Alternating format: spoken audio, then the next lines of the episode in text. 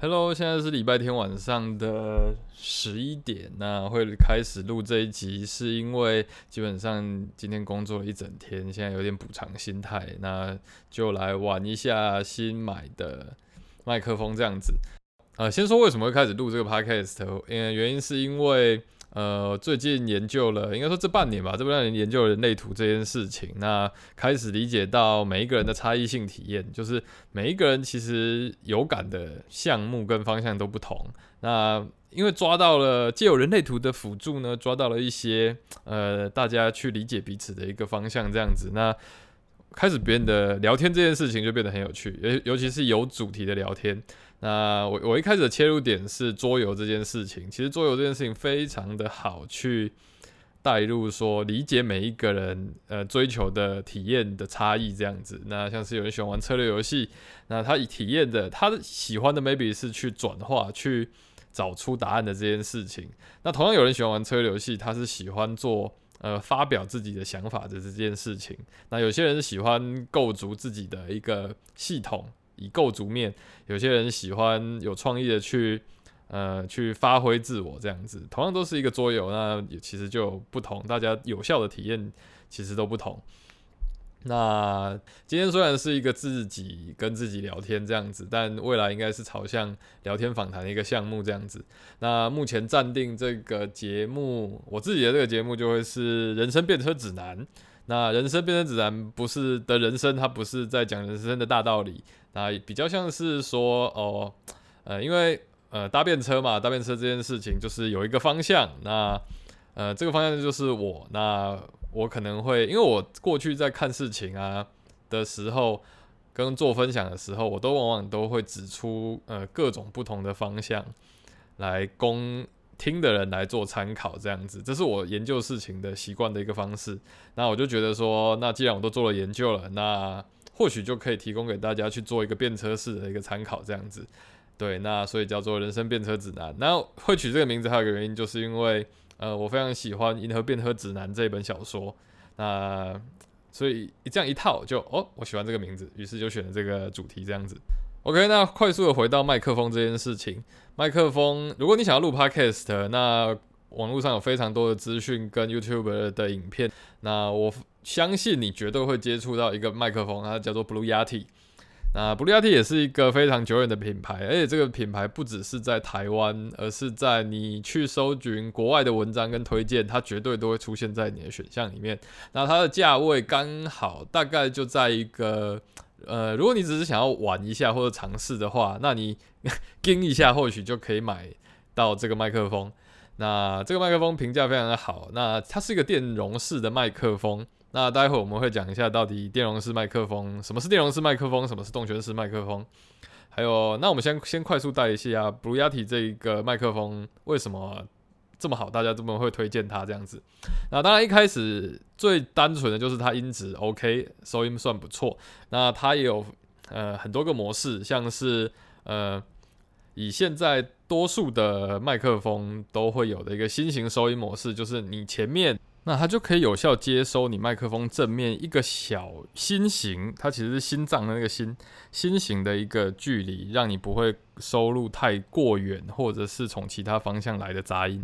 你 maybe 麦克风后面正在有个键盘正在打，那你就不会收到这个键盘敲击的声音这样子。那它还有其他的模式，像是呃前后模式，maybe 就是用在开会访谈上面用的。那还有一个就是全域的一个模式，全域模式就是。呃，maybe 有很多人，或者是你就是要收整个环境的音效，那这样子的一个模式就非常有用。那 Blue Yeti 就兼具了这三个模式，那听起来很好，但是它或许其实不是，如果你是要录 podcast 的话，那或许不是一个最佳解，它是一个，它比较像是一个通俗的好解。Maybe 你是喜欢唱歌的人，你可以用来唱歌，那收录乐器的声音也非常的适合这样子。但是它就算是一个及格还不错的一个试水温的一个好麦克风这样子。那我现在在跟大家做录音的这个麦克风，其实不是呃 Blue Yeti，我买的是 Samsung 的 G Track Pro。那它比呃 Blue Yeti 再贵一点点。那不过它的独特之处是多了一个可以去插 XLR，也就是传统的这种麦克风的那种接头的一个插入孔。虽然我现在用的是 USB 的这个界面这样子，但是它本身又有一个麦麦克风的输入口，让你可以去接。它原本的出发点是让你去接电吉他那些的乐器，让你可以去做一个弹唱的一个同时收音。而且它特别的地方是，它还可以。做双声道的输出，所以你是可以事后再去调整。Maybe 你唱歌，你的唱歌的这个声轨跟你电吉他的声轨是独立分开来的，可以去做后置这样子。刚刚没有提到的是，其实会选这个麦克风还有一个很大的原因，它跟 Blue Yeti 的为什么这么 popular 的原因，是因为它是 USB 的接口。其实我们可以很方便就直接插上电脑就录了，不需要像传呃像另外一套系统就是。呃，插油啊系统，那你本身你可能还需要一个插麦克风的界面，再从那个界面再转到 USB 里面来。当然，呃，其中有好有坏。比较专业的、比较专业的录音，当然就还是会迈向插油啊的那个呃系统跟界面这样子。不过相对来说也就麻烦许多这样子。同样的，Blue Yeti 包含呃还有这个 s e n s 那还有另外一个选项就是呃 RODE 的。Rode 的 NT USB，那这个也非常 popular。不过我在网络上相去比较过，就是好像呃，在网络上的说法，其实是神圣 G Track Pro 的表现，我自己听起来也稍微高出 Blue Yeti 一点点。不过有另外一套说法，就是呃，Blue Yeti 的在 maybe 在高音上面的收音会比较。符合某些人的喜好，这有点是喜好之差了。那网络上有有人会说到这一点，所以呃，如果有机会你想要采购麦克风的话，或许就都可以去听听看。去网络上有很多的非常多影片，比较影片就可以听听看。那回到我说为什么我买了 G-Shock Pro，那是因为我知道它还有一个插耳的这个接口。那未来这是一个。我可能会再采购一个插有啊的麦克风。那我目前考量的是 Rode 的 Pod Mic，它就是个插有啊。那它是动圈式麦克风。OK，我们现在快来快速带一下电容麦克风跟动圈麦克风的差异。电容麦克风基本上它的相对动圈麦克风更敏感，它比较是主动式的去收音，所以你。在录制节目的时候，或者是它其实可以收到更多的音讯、环境音，像像是如果你在弹吉他，那你希望收到吉他拨弦啊相关的声音，那电容式麦克风就更加的适合。但如果你其实是想要录 podcast，你就是想要最纯粹的呃声音方面的收音，那其实电容式麦克风强大的收音能力，可能就反而变成了一个阻碍，你可能会收到更多的。呃，像是电风扇啊、冷气啊，或甚至是电脑的呃风扇或者是噪音，其实这可能就不是你所想要的。甚至是像我那天在测试的时候，就垃圾车经过，其实这些声音都很容易就会被电容式麦克风给收进去。诶，不过有趣的是，像我刚刚提到的，不管是 Blue Yeti 或者是我今天买的这个神圣 G Track Pro，其实它们都是电容式麦克风。所以，那为什么我们还要选择这样子的麦克风来录我们的广播节目呢？的 Podcast？嗯，其实贪的就是他刚刚说的，我们说的各各种模式，就变成是说，如果你买的是动圈式麦克风，动圈式麦克风就是被动型收音，所以你是很呃你在讲话的时候，它才被触发，它才收音进去这样子。相对来主动的去收整个环境音的电容式麦克风，就更适合呃单人的声音的收录这样子。但取而代之的就是你不太可能去做一个多人访谈，只靠一个麦克风来做到这件事情，因为你不太可能两个人麦克风贴紧紧在那边做访谈跟讲话，所以我们其实就是贪图电容式麦克风可以切换到这些所谓全域模式啊，或者是新型模式，或者是前后模式这样子多用性的兼容度。不过说实话啦，就是就算可以调到这些新型模式，它主要收的是面前的这个小区块，其实它还是会收到。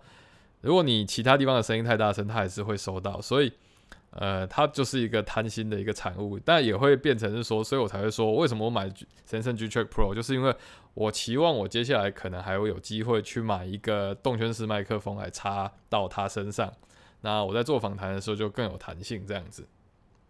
除此之外，可能还要注意一点，就是 Phantom Power 这件事情。如果你想选购的是插油啊界面的麦克风，那如果是电容式的，它会需要更大的电压来做主动性收音，所以会需要你的那个线本身的另外一头的这个界面会有一个叫做 Phantom Power 的主动供电。